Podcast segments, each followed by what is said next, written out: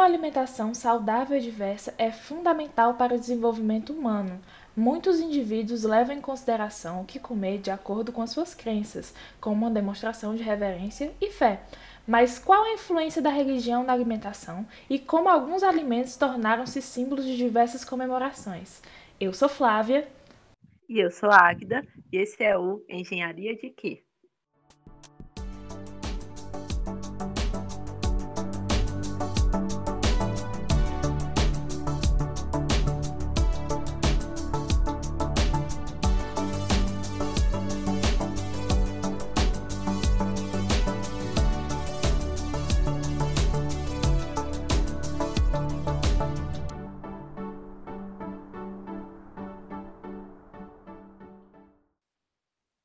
Já que estamos no período da Páscoa, convidamos Everton Reubens Coelho Costa para conversar com a gente um pouquinho sobre a relação entre alimentação e crenças.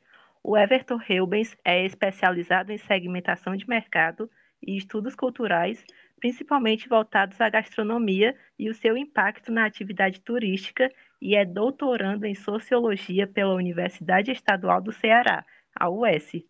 E ele também é autor do blog Confraria Gastronômica do Barão de Gormandice. Olá, Rubens, é ótimo conversar com você. Olá a todos os ouvintes, olá Agda é, e o pessoal da Engenharia de Que, agradeço o convite e estamos aqui. Já que estamos na época da Páscoa, a gente saber como a alimentação do brasileiro é afetada durante esse período, já que nesse período tem muito essa questão das tradições, principalmente voltadas na questão da alimentação. A gente teria que é, levar em consideração as origens que fundamentam a Páscoa, né? Então, a gente teria que se remeter inicialmente a antes do cristianismo, que é quando de fato as comemorações que hoje vi, é, é, se transformaram no que é a Páscoa cristã começaram e chegar principalmente até a identificação da deusa germânica, nórdica, céltica, conhecida como Ostara, que é a pessoa, ou melhor, a entidade, no caso, que vai é, criar em torno de si figura do coelho é, pois a lebre era especificamente um animal dedicado a essa deusa, e ao ovo, né? Conta-se uma lenda que é, em, em um período de primavera determinado, ela, conhecedora dos bichos, entendedora, falante com, com essas línguas dos animais, acabou transformando um passarinho em uma lebre e desde então a lebre ficou conhecida como um, um animal sagrado dedicado a essa deusa. Acontece que é, começou-se a sentir falta do canto do passarinho, né? E como já estava chegando ao final do período de primavera, ela não conseguiu ter poderes suficientes para trazer o passarinho de volta, transformar o, o coelho em passarinho e esperou durante uma outra estação até chegar a primavera de novo, quando o poder dela estava em alta, e transformou o, a lebre, no caso, em passarinho. Né? E para agradecer, o passarinho acabou é, pondo os ovos, os ovos coloridos. E aí, dessa alusão mítica, acabou que se formou a ideia do coelho ligado ao sentido da Páscoa, a, a, a entrega de ovos, porque até então os celtas, os chineses, os europeus orientais, sobretudo, tinham o hábito, assim como os romanos, de entregarem ovos durante esse período, né? Isso quando se fala de, de politeísmo. E já a partir do século XIII, a igreja também continuou doando ovos, né? até que com a Inquisição na Idade Média, essa tradição acabou é, se desvirtuando e mais voltando-se para o cristianismo com, com outros aspectos, os aspectos que a festa cristã já tem, até que no século XVII surgiram os ovos de chocolate, e já no século XX, é, ovos de chocolate acabaram se transformando nos ovos com os bombons dentro. Na medida em que isso a gente consegue identificar uma relação religiosa, de crença, principalmente politeísta, em função da alimentação, a gente consegue também rastrear outras produções alimentares, sobretudo voltadas para a doçaria e para a panificação, que acabam é, interagindo em todas as culturas de formas diferentes, por questões de, de terroir diferente, de ingredientes diferentes, mas com características semelhantes. Então, é, basicamente, a gente vai encontrar é, alguma referência a esses, essa mítica dos ovos, vai encontrar algum pão ou algum doce que simbolize de alguma forma o período da Páscoa, né? E a nossa alimentação acaba sendo afetada diretamente porque, é, principalmente a partir da evolução cristã, os dogmas da igreja começaram a elaborar uh, tabus alimentares e sugestões alimentares e até a falta de comida, que no caso seria o jejum, para orientar esse dogma da religião. Então, assim, a gente pode pensar a alimentação não só como a questão do da nutrição, mas também pela fome, pela falta de comida, né? Porque a gente teria que analisar é, que não existe também é só a questão da, da, do aspecto nutricional ou da falta desse aspecto, mas a questão simbológica que vai levar a gente para afirmar que comida é cultura, né? E a religião está intrinsecamente direcionada a esse percurso. Bom, na Páscoa também se incluem muitos elementos de religiões antigas politeístas, como por exemplo o ovo de Páscoa. Mas também existem muitas influências da cultura cristã, como por exemplo o pão, o vinho. Você poderia falar um pouco sobre isso também?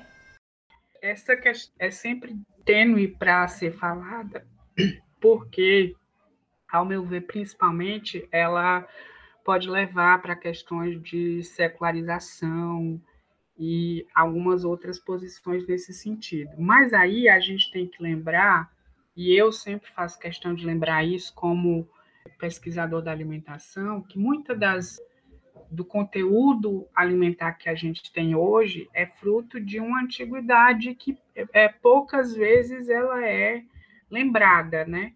E aí eu gostaria, por exemplo, de citar é, essa questão do pão e do vinho, que a gente, na quaresma, sobretudo, como cristão, ela é muito é, lembrada, né?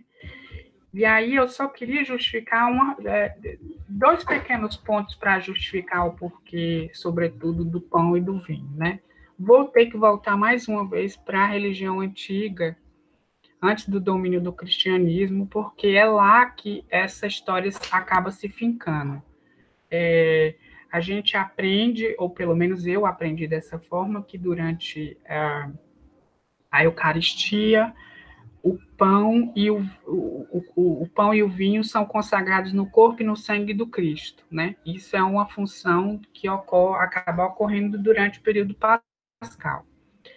E aí a história vai dizer o seguinte: é, a partir de 22 de fevereiro, as celebrações na Roma antiga existia uma festa muito popular, já isso antes de Cristo, que se chamava Caristia. Eram geralmente banquetes em família para homenagear os deuses da casa, que na Roma antiga era chamada de lares, né? Também era uma festa para os mortos, porque celebrava aqueles mortos da família, evitava de que se houvesse confusões na família durante esse período e celebrava as pessoas da família que estavam vivas, né? E para isso eles partilhavam pão e vinho, né? Até que isso se manteve até depois de Cristo, durante muito tempo, até que é, 567 a igreja resolveu barrar a popularidade dessa, dessa festa chamada Caristia. Mas ele precisava, a igreja precisava é, é, aproveitar aquela situação, porque ela sempre fez isso com as outras religiões, para poder expandir o, o, o, cristianismo, sobretudo, a igreja acabou absorvendo algumas culturas antigas, e a Eucaristia acabou sendo uma dessas. Tanto é que a Eucaristia que a gente tem na, na igreja é um desdobramento dessa Eucaristia romana, né? que até 567 depois de Cristo a igreja acabou sendo uma data como essa para homenagear São Pedro. Isso é o primeiro ponto. O segundo ponto, a gente aprende dentro da, da paixão de Cristo, que um, em, em um determinado momento da paixão, o Cristo é ferido por uma lança, está com sede e é dado vinagre com fel é, e mirra para beber. Né? E aí a gente entra num ponto mais específico, que as descobertas arqueológicas da alimentação vão mostrar, por exemplo, que aquele, aquele vinagre, na realidade, era uma bebida, que o vinagre foi um erro na tradução do grego, porque no grego não existia a palavra certa para aquela bebida, que até então na Roma tinha nome e era denominado de posca, era um vinho ácido, eh, ou que seria um vinho avinagrado hoje em dia, por isso o nome vinagre, porque os gregos não teriam nome apropriado para aquilo, e na tradução grega acabou entrando vinagre. E o que, que era a posca?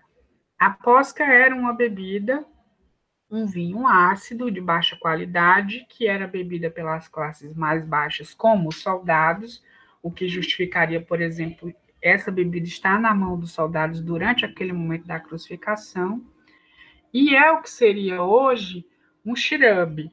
O xirabe na coquetelaria ela é uma produção feita com vinagre diluído e é, é, tem sido um boom na coquetelaria, sobretudo moderna, mas ela já existia antes de, de Cristo. Então, assim, a gente, durante esse período, já consegue identificar o desdobramento da alimentação ou dos alimentos e bebidas a partir de uma festa romana que já vinha em função das, das divindades dolares muitos é, séculos antes do próprio cristianismo, e o desdobramento de uma bebida que mais tarde seria direcionada para o vinho por conta da igreja, das produções dentro dos mosteiros, que na realidade era a posca. Né? Então, assim, essas, essas questões específicas, é, pouquíssima gente sabe porque requer é, estudo detalhado, eu vejo que são poucas as pessoas que se interessam também por uma cozinha antiga, o que é uma pauta que eu tenho é, é debatido muito e acho necessária para que se entenda de fato é, as transformações na cozinha de hoje e principalmente as relações com o cotidiano, porque é, se você conseguir é, compreender como é que era a produção de, desses insumos, qual era a, destinação, para que, que eles serviam, como era o consumo, você tem um retrato da sociedade da época, né? Então, assim, a nossa influência, é, sobretudo do, do pão e do vinho, começam daí. A questão do peixe é muito mais é, prática, né? aquela região onde o Adriático e o Mediterrâneo e o Mar Negro, o Mar Morto, dominavam, e sobretudo a antiga região do Eufrates, era uma região de pesca, então se vivia também disso. Então era muito mais fácil você encontrar sendo, é, sendo consumido peixe do que carne. Até porque a carne, a gente pode ver mais para frente, era um objeto de luxo, como continua sendo até hoje. Né? Foi uma, uma criação cultural que acabou é, identificando classes, porque de fato era um objeto de luxo. Então, basicamente, a gente teria essas, essas divisões para marcar essas entradas na alimentação e esse vínculo com a religiosidade. Pronto, é que eu queria saber qual a sua opinião sobre essa questão dos dogmas religiosos influenciarem na alimentação, que você já falou anteriormente. Porque, por exemplo, a gula, que é o excesso de consumo de alimentos, é visto como pecado. E já o jejum, que seria o contrário, que é quando as pessoas se privam do consumo de alguns alimentos, é visto mais como se fosse uma questão de purificação. Eu queria saber como você percebe isso. Para mim, eu tenho que, que fazer uma, um parêntese antes de entrar em, em questões específicas de jejum, por um motivo especial. Apesar de estarmos falando em, em alimentação, uh, o jejum também vai implicar é, em questões de, de saúde, né? Isso a, a medicina já consegue comprovar que é, o jejum acaba deixando o corpo vulnerável por algumas questões, é, e principalmente por conviver com pessoas diabéticas e hipertensas, isso acaba implicando diretamente dentro dessas questões de saúde e que por isso merecem serem é, ter cuidado no tratamento na fala, né? Com relação à questão religiosa, por exemplo, é, é sempre muito peculiar, porque assim cada religião vai ter suas indicações e suas privações em função daquele dogma que a igreja orienta, né? É, um fato que eu, eu recordo é, mais recentemente nesses meus estudos é a hipofagia. É, durante algum período, algumas, algumas partes da igreja entraram em conflito porque era proibido o consumo da carne de cavalo, né? Hipofagia. Só que na religião ela não vai, na, na, não existe escrito, pelo menos até onde eu tenho encontrado, a proibição para isso. Mas há crenças individuais que acabaram é, induzindo as pessoas da religião a orientarem dessa forma. Então, é, é como se eu tivesse passando para o outro aquilo que eu acredito travestido do que a religião a que eu pertenço, a que eu represento, é, dissesse. Né? Então, mais uma vez eu insisto, é, é sempre uma análise cuidadosa que deve ser feita, porque esses pequenos detalhes fazem toda a diferença. Imagine, se você consegue dizer, e, isso é comprovado, que o, a igreja é, indicava o jejum em, em, períodos diferentes. Então, por conta dessa questão de jejum, a gente tem dias gordos e magros durante o ano. Nesses períodos de gordos e magros, existiam comidas que poderiam ser comidas e outras que não. Geralmente, as que não poderiam ser comidas estavam direcionadas, por exemplo, à carne, à gordura, leite, ovos, queijos, que simbolicamente representam a vida em algum contexto vai, vai simbolizar questões ligadas à vida, à fertilidade, à nutrição, e que, é, por mais que a igreja defenda, eles, eles tentam evitar.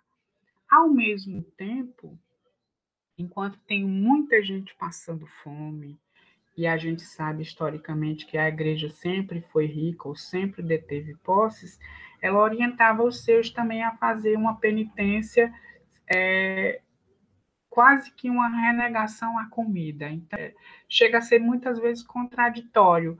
E na, no estudo da, da história da alimentação, você consegue é, identificar é, esse sentido, né?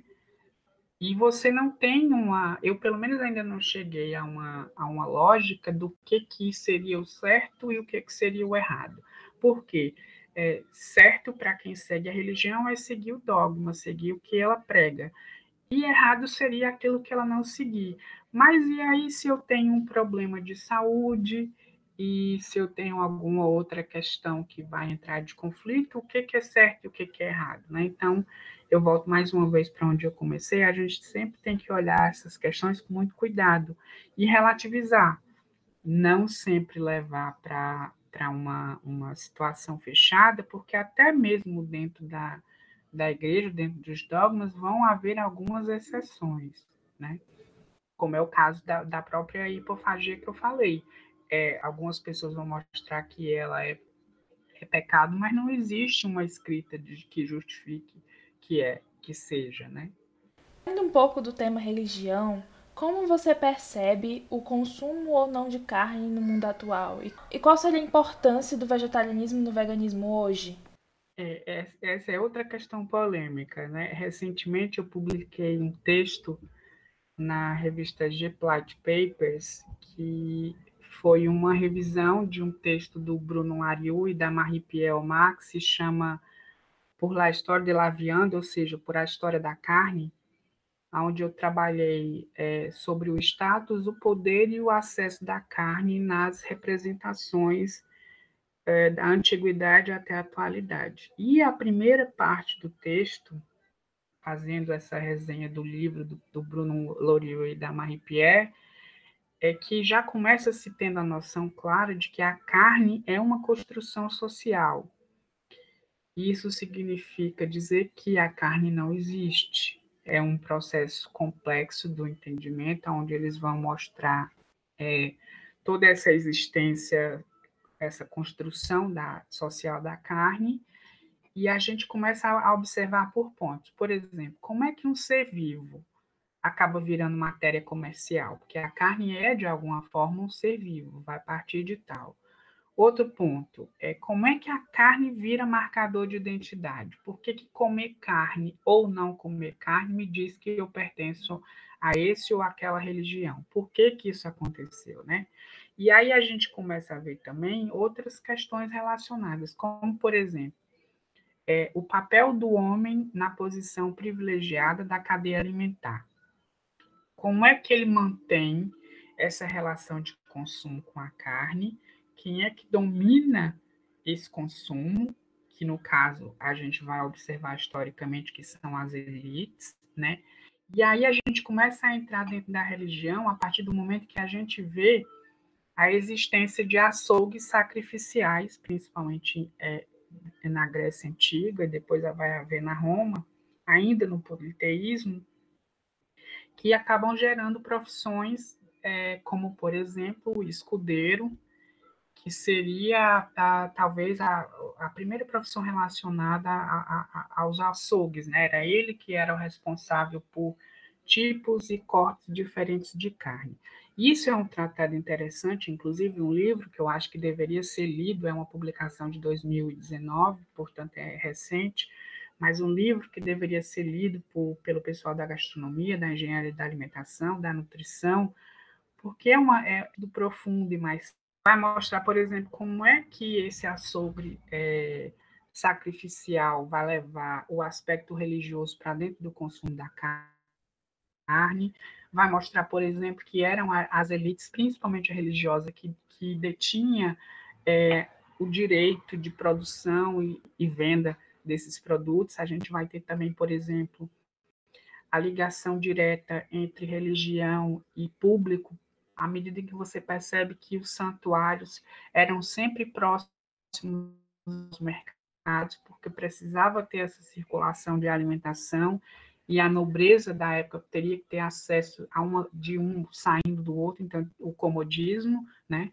É, vai ter também o entendimento das vísceras, a transformação das vísceras, que antes era uma parte importante do sacrifício, até se transformar no que é hoje, ou seja, aquela coisa que é rejeitada dentro da alimentação, houve uma mudança, antes era uma parte valorizada pelo ritual e hoje em dia ela é, é repudiada, é, não é uma, uma produção nobre dentro da gastronomia, ou muitas vezes não é tratada como nobre.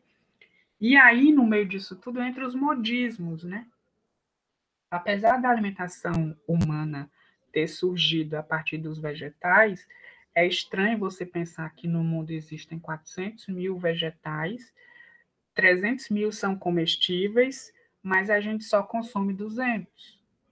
Então, você fala de. Eu, pelo menos, vejo as pessoas falando de vegetarianismo, de veganismo, que vai salvar o mundo, mas acaba que de, de, de 300 mil vegetais consumíveis, são, são apenas 200 que a gente realmente consome, a gente vai voltar a falar de monocultura, né? Então, não é, eu não consigo ver, é, por exemplo, se, se alguém me perguntar, a, o vegetarianismo e o veganismo como uma solução.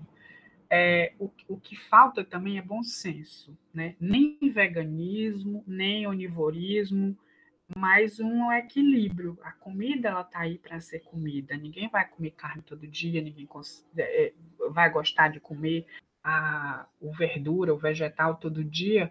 Mas uma coisa que talvez impacte nisso tudo é a falta do conhecimento adequado para transformar a comida em algo comível. Porque muitas vezes as pessoas não comem, não é porque a comida não querem comer, é porque a comida não, não é apetitosa, ela não te dá prazer. E isso muitas vezes é a falta do conhecimento, é a falta de técnica, é a falta de repertório na cozinha, é a falta de não conhecer esses outros vegetais. Hoje em dia se fala muito de punks, né? As plantas não convencionais alimentícias Mas quantos de nós conseguem comer é, é, é, essas variáveis? Tudo isso implica nessas questões de, de alimentação. E aí, quando você junta tudo, a transformação da carne desde o começo, a introdução da alimentação, é, o uso do fogo, né, que foi o que de fato ajudou a, a movimentar o que hoje se entende como cozinha, a gente é, tem uma grande é, ativista alimentar que se chama Marion Nestlé, e ela tem um livro mais ou menos recente que se chama Verdade Indigesta, ela deixa muito claro essa questão desses modismos alimentares e fala direcionado a veganos, vegetarianos, que ela diz que é, a, a, grande maioria dos modismos alimentares surgiu de alguma descoberta científica que foi levantada. Então, assim, se a gente consegue identificar é, brechas no mercado, o mercado de alguma forma vai te induzir a, a, consumir. E quando se fala em mercado, tem que levar todas as, as possibilidades desse mercado. Por exemplo, a religião acaba se tornando mercado. Tanto é que existem produtos halal. Os muçulmanos vão consumir aquilo de acordo com a, a, a crença que eles têm, que precisa de um determinado corte, que precisa ser seguido algumas regras, como o candomblé também tem durante o processo de feitura dos alimentos. O que vai diferenciar também é a questão do ritual e assim por diante. Mas é, é difícil é, você parar e dizer que não a alimentação não é algo complexo por essas questões, entendeu? É, eu acredito realmente nisso. Não, não vai ser o vegetarianismo ou o veganismo que vai salvar o mundo. É, é mais uma questão de bom senso e equilíbrio e tornar a alimentação mais saudável, é, mais diversa, porque o que acontece é muito é, em função do que a, a, a, o comércio quer que a gente consuma. Infelizmente, quando a gente começa a observar isso, a gente vai acabar vendo que tudo que a gente consome foi feito para que a gente consuma, né? Na realidade, se disser assim, ah, você escolhe o que você come, você pode até pensar que você escolhe o que você come, mas tem um mercado pesado incutindo por você por trás no que ele quer te vender. Bom, você falou a respeito das limitações quanto à alimentação de uma forma geral.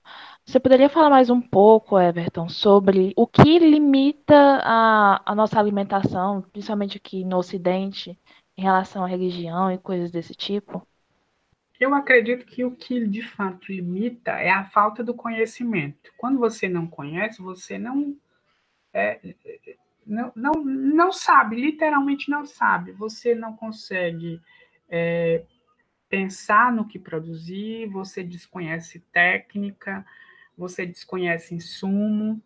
Muitas das vezes é, é questão também dessa. Algumas religiões, eu, eu, no momento eu não saberia te dizer uma específica, talvez a hindu. Vou pegar um, um, um exemplo esdrúxulo, é, existe dentro do hinduísmo um pessoal específico que se chama agores. São é, indianos que são canibais, são considerados é, sagrados, eles comem carne humana, bebem dentro de crânios humanos, é uma parte da cultura deles, não são todos que são desse jeito, mas dentro de uma cultura existe isso. É uma parte esquecida do Ocidente, porque o Ocidente não conhece.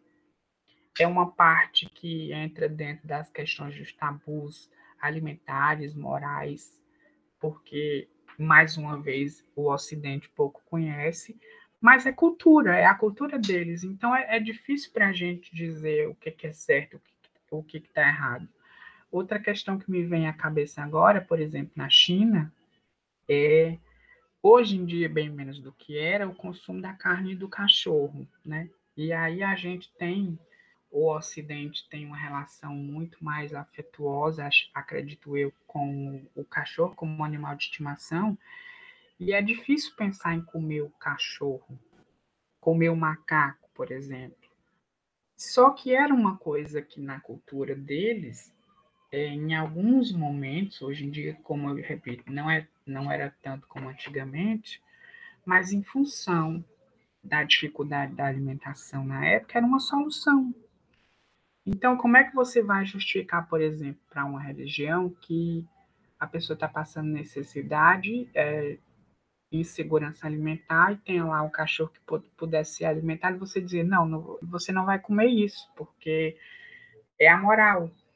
É, enquanto a gente sabe também que tem registro de gente que é devorada em, em determinados momentos de dificuldade extrema, sobretudo também na, no Oriente, na, naqueles grandes picos, por não conseguirem é, descer das grandes altitudes e sem ter é, mantimento necessário, como é que a gente justificaria essas questões no aspecto religioso? Então, eu acho assim, é, é tudo muito tudo muito mais complexo e muitas das vezes é justamente a falta do conhecimento que nos impede impede de pensar, impede de se colocar no lugar do outro, impede de sequer ir atrás do que, que de fato, o que, que a sua religião te diz que é para comer, o que, que não é para comer. É, a, a gente mesmo pode fazer esse exercício. Quantos de nós, de fato, segue a religião à risca ao ponto de dizer que vamos comer isso e não vamos comer aquilo? É, a gente vê muito, eu pelo menos tenho visto muito no supermercado de, de uns 10 anos para cá, o aumento da, do bacalhau dentro do, do cardápio da Páscoa. Nem todo mundo come bacalhau, né? A, a igreja, por mais que vá estar lá nos registros de que é, Jesus, em alguma forma, de alguma fonte, andou com os pescadores, era um, um alimento da época por ser mais barato, por ser é, acessível, mas tirando a restrição da carne, tudo era possível. E por que que resolveram escolher a, aquele peixe específico, que por acaso não é, inclusive, português? A gente imagina um bacalhau geralmente no sentido como algo português, mas acaba que não é, ele vem dos mares do norte, mas foi bem processado pelo português, acabou que pela colonização, ou seja, pela cultura daquele povo, acabou parando dentro das mesas da gente, a gente incorporou. À medida que você incorpora, vira um hábito. E o hábito no cotidiano é difícil de você você superar. Então eu te diria que o que vai limitar de fato, é, muitas das vezes, não é nem a, o dogma, é o conhecimento até onde você está disposto a ir, até onde uh, o que você está disposto a comer. Você é o que você come, já diz aquele velho ditado, né? Você falou muito dessa questão do mercado, e aí a gente lembrou um pouco dessa, porque em meados de 2012, uma grande rede de fast food abriu a primeira loja totalmente vegetariana na Índia, justamente para poder se adaptar às questões religiosas de grande parte da população do país. É, a gente quer saber como você percebe essa questão da mudança no cardápio para se adaptar a uma religião, para se adaptar a uma cultura. Eu acredito que mais do que se adaptar à religião é foi de fato o hábito, o sistema alimentar que impactou, né? Eu lembro que nessa questão o McDonald's já era uma cadeia mundialmente conhecida, o Big Mac é um produto exclusivo do McDonald's, talvez o, o, tipo de hambúrguer mais conhecido do mundo, talvez o mais vendido, com exceção na Índia, né? É, ele tinha o nome, inclusive, de aristocrata quando ele foi criado, mas que não não funcionou para os indianos, né? E aí eles tiveram que é, pensar o cardápio e chegaram que a, as primeiras pesquisas preliminares tiveram que transformar 50% do cardápio original do que seria uma franchise do McDonald's em, em vegetariano, né? E aí, quando a gente pensa em, em vegetariano, a gente pensa, ah, vamos fazer um, um, um Big Mac de planta ou de, sei lá, de soja, de alguma coisa do tipo. E não, acabou que o que ganhou mais popularidade dentro do, do McDonald's na Índia foi o que eles conhecem como Chicken Maharaja Mac, né? que é um, um, um hambúrguer de frango construído nas bases do McDonald's com é, duas, três fatias de pão, queijo, um molho apimentado que eles chamam de habaneiro, não sei por que o habaneiro, talvez só pela pimenta. Os curries indianos é, têm uma picância marcante, talvez até um pouco melhores, mas eles tinham que padronizar isso. Talvez essa, essa pimenta habaneira levou para esse caminho da estandarização. E o que, o que eu acho interessante é, considerar nessa questão específica é o seguinte: foram meses de pesquisa, né? Se não me engano, acho que nove, um filho. E até que esse Chicken Maharaja saísse, eles tiveram que entender o que é que o mercado estava pensando. E o que acabaram descobrindo é que os indianos queriam encher ou montar um, um sanduíche com ingredientes premium, ou seja, teria que ter qualidade. Não era só a questão de ter o vegetal lá dentro, teria que ser um vegetal, mas teria que ter qualidade, né? E aí acabou que depois de nove meses eles conseguiram é, se interessar com essa questão de como é que ia produzir, quem é que iria produzir, encontraram uma empresa que, se não me engano, era, era a Vista, não sei se ainda continua sendo, Vista Processed Foods, que ela faz desde o pão, que é entregue em todas as cadeias do McDonald's na Índia, e também é responsável pelo frango. Então, é, é sempre daquele, daquele criador com aquelas rações específicas para ter aquele gosto específico. O que, que é importante ressaltar nesse percurso? a importância da engenharia de cardápio, porque na realidade foi a engenharia de cardápio fundamental para que essa mudança acontecesse, né? Desde a elaboração das fichas técnicas dos produtos que seriam vendidos, com alterações constantes, com provas constantes, para avaliar não só a concorrência nem o diferencial do produto, mas a, a rotina da oferta. Como é que isso se dava na prática, né? E uma coisa que, que também vale ressaltar é que eles souberam o momento certo de mudar. É, eles viram que existia uma possibilidade do mercado de, de ganhar aquela região que até então não comia a carne por questões religiosas, a carne vermelha, é, por mais que o, o chicken Maharaja Max continue a ser um dos sanduíches mais vendidos, os outros que são à base inteiramente de vegetais continuam sendo vendidos, então o cardápio de fato vai mudando, mas eles aproveitaram também esse entendimento do mercado para usar ao favor. E aí a gente pode, por exemplo, perguntar como é a hora certa para mudar, para fazer essa reengenharia de cardápio. No meu entendimento, a sazonalidade, né? Elas começam sendo as datas essenciais. É, quando eu falo de sazonalidades, por exemplo, no calendário normal, seriam o equivalente às datas comemorativas, que é quando você pode, por exemplo, oferecer as novidades sem aquele compromisso de mantê-las. Então, um exemplo mais prático, aqui no Nordeste, a gente tem as festas juninas como uma das grandes festas de celebração do nosso calendário, assim como a Páscoa, como o Natal. E vai ter comidas dentro do, do período junino que a gente consegue encontrar com mais facilidade. Isso não quer dizer que essas comidas não vão existir durante ao longo do ano.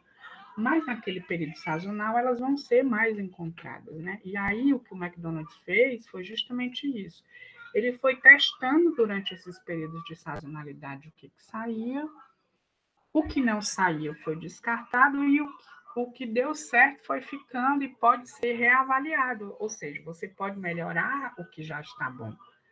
Vai precisar de uma rotina de análise e dessa engenharia de cardápio que é fundamental para o crescimento, para o desenvolvimento de qualquer empreendimento de alimentação.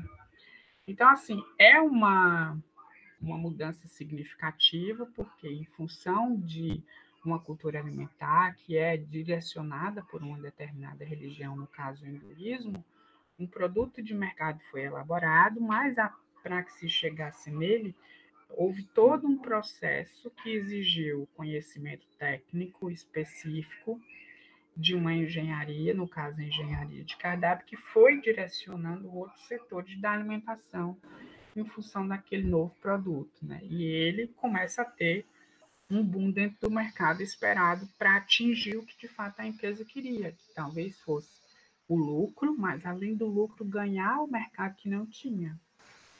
Everton, você falou um pouco sobre engenharia de cardápio e como algumas empresas trabalham para se adaptar a culturas novas e determinadas religiões de determinados lugares. Mas fazendo o caminho inverso, qual seria a importância de consumidores comuns é, aprenderem sobre novas culturas e experimentarem novos alimentos? Eu acredito que não seria nenhum um, um caminho inverso. Acho que seria o fundamental, uma coisa que a gente já deveria fazer em casa. Por exemplo, é, antigamente existiam algumas disciplinas e em alguns países do primeiro mundo existem disciplinas que orientam, por exemplo, a preparo da alimentação, o que eu acho uma falha, inclusive, no nosso, no nosso sistema educacional, porque muitas vezes as pessoas saem e não sabem fritar um ovo, não, não, não direcionam nesse sentido em nada dentro de casa. Mas já houve um período onde tinham orientações de de etiqueta, por exemplo, do que, que era servido, do que, que não era. Isso eu sei e justifico. Eram orientações direcionadas para uma elite que eram criadas em um determinado molde de sociedade que tinham as possibilidades financeiras para arcar com uma determinada alimentação. Mas por que, que a gente não faz isso em casa? Por quê? Porque em casa todo dia todo mundo come. Existe uma dispensa dentro de casa as pessoas, principalmente durante esse período de, de pandemia, têm voltado a se alimentar dentro de casa, o que para mim foi um fator interessante que a pandemia acabou trazendo. Eu vi que muita gente, por exemplo, se interessou por preparar pão, pão com levain, ou seja, fermentação natural, porque dava uma, algum determinado tipo de prazer. Mas o que a gente acaba percebendo também, principalmente quem tem feedback como eu, tanto pelo blog ou como pela página do blog no Facebook, é que as pessoas existe sim uma curiosidade em saber como é que é preparada uma alimentação, uma história da, de um determinado prato, mas não, nem sempre existe aquela preocupação de saber como fazer, né? Ou muitas das vezes o que acontece é, aí eu quero fazer é, um determinado prato, eu entro no Google e vou pesquisando a receita, a receita que mais me agradar, é, eu vou lá e faço. Por que a gente não, não, não pensa, ou talvez o sistema educacional especificamente não pense, que essa engenharia de cardápio ela não serve exclusivamente para o profissional, ela serve para dentro de casa. Como é que eu vou organizar a minha dispensa? O que é que eu vou fazer com o que tem dentro dela? Como é que eu vou levar esse meu produto à mesa? O que é que eu posso aproveitar do que tem dentro da minha dispensa? Muitas das vezes as pessoas entendem que a, a engenharia de cardápio ela só é para apresentar aquele papelzinho que o pessoal entende como cardápio do, do supermercado. E, e, e, de fato não é isso, né? É, dentro da hotelaria, do turismo, sobretudo, dentro da gastronomia, que são âmbitos que a, as disciplinas ligadas à alimentação vão, vão perpassar todo o processo educacional, a gente vê a importância dessas questões ligadas à engenharia de cardápio e como ela é fundamental também dentro de casa, porque são coisas que a gente aprende a fazer. A gente, a, a gente tem a noção do porcionamento, que é fundamental para evitar o desperdício, principalmente em épocas de segurança alimentar. A gente tem noção de é, como, é, como é que se estoca determinados tipos de alimentos.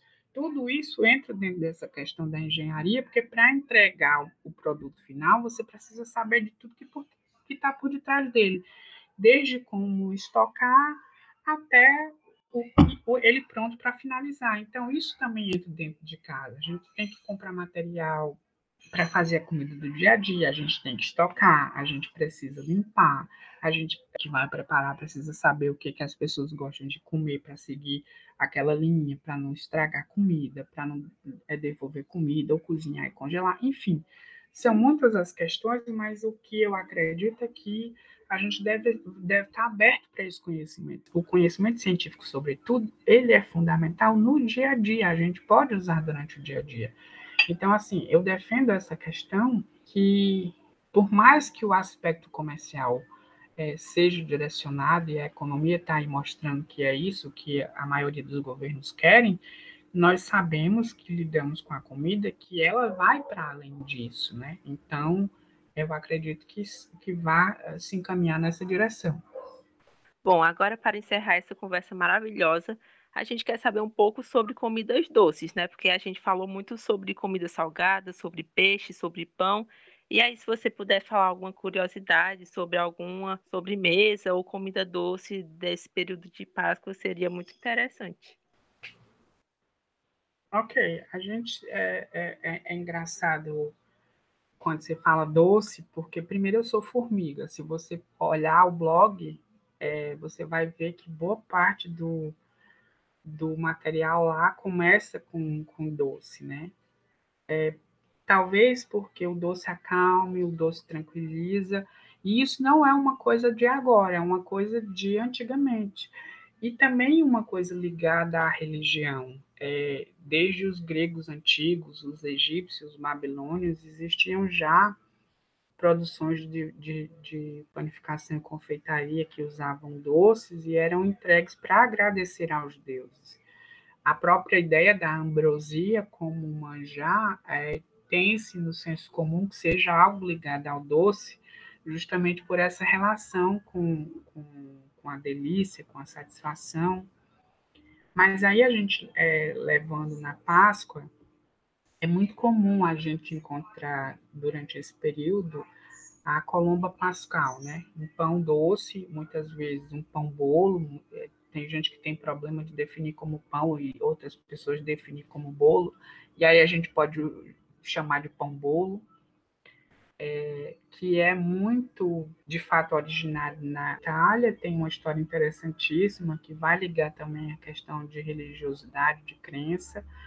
Mas o que vai impactar para além disso é que em todas as culturas é, existe uma, uma produção alimentar tradicional e que vai representar esse período. Então, por exemplo, você consegue identificar na Ucrânia a bábica, que é um, uma espécie de brioche recheado, é, geralmente com chocolate.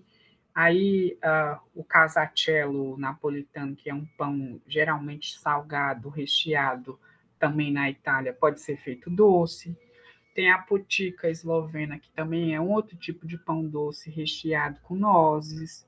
Inclusive, a putica foi interessante porque é, durante o governo Trump deu um incidente diplomático justamente com o Papa Francisco, porque a esposa do Trump é conhecedora e apreciadora dessa, dessa putica, e acabou que ofereceu lá o Papa, e o Papa acabou chamando de pizza, não, não entenderam direito, e, e, foi uma confusão entre o Papa e o Trump, que rendeu as capas dos jornais.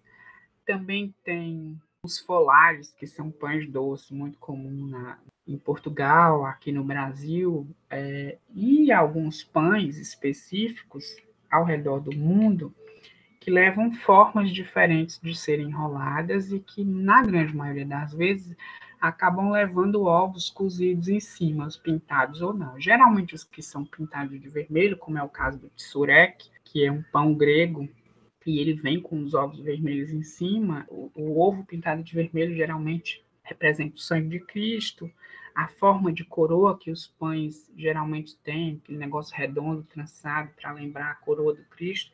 Então, assim, sempre tem muita simbolia ou simbologia dentro do, do aspecto da alimentação. Nada vai ser por acaso. É, queria lembrar que todos esses nomes que eu falei, se você for lá no meu blog, na, na tag Páscoa, por exemplo, você vai encontrar a história e a receita dessas produções culinárias. É, o, o que é, é eu gostaria também de, de levar em consideração, principalmente para a gente aqui no Ocidente, é que boa parte dessas questões dos doces foram, foram a dançaria conventual que é, acabou criando. Né? Primeiro que os monastérios ricos, portanto, ligados à religião, recebiam muito material durante a Idade Média para poder manterem aqueles internos lá dentro. Então, foram lá que começaram a surgir a maior quantidade de doces. E com a colonização, esses doces foram acabando chegando aqui. Tem momentos diferentes. E também nomes diferentes. Então, você vai encontrar também dentro da doçaria muito doce com nome é, engraçado ligado à religião.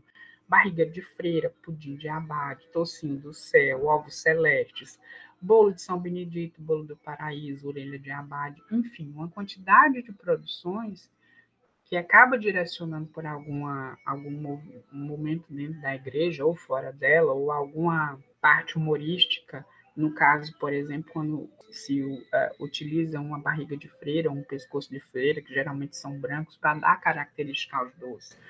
Então, assim, é sempre muito interessante a gente entender que existe um repertório que é feito, que ele é gigantesco, que não é único, que vai se transformando, que mediante os períodos e as crenças também podem ser alterados, mas que acabam que é a nossa cultura, né? É, é uma criação que o homem acabou fazendo, né? É, são práticas que a gente acaba é, absorvendo e a alimentação também é uma forma de conhecer o outro, né? De como entender os deslocamentos humanos, de como entender as conquistas de território, mas, sobretudo, é sobre o gosto, sobre o meu gosto e sobre o gosto dos outros. Imagina, o que, que seria da comida baiana sem o dendê, que não é brasileiro? O que, que seria das massas sem o tomate, que é mexicano? O que, que seria do mundo sem o chocolate?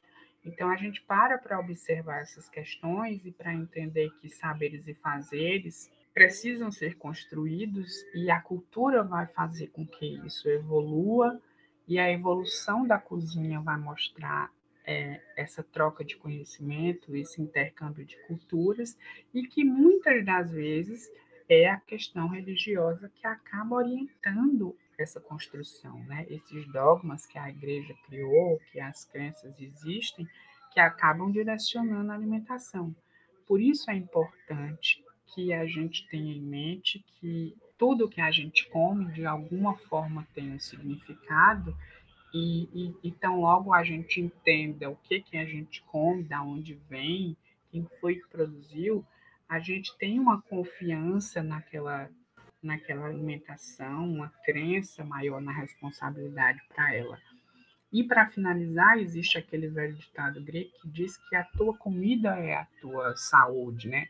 Acredito que hoje em dia, nessa situação que a gente viva, não existe uma crença melhor do que acreditar nisso. A comida realmente pode transformar o corpo.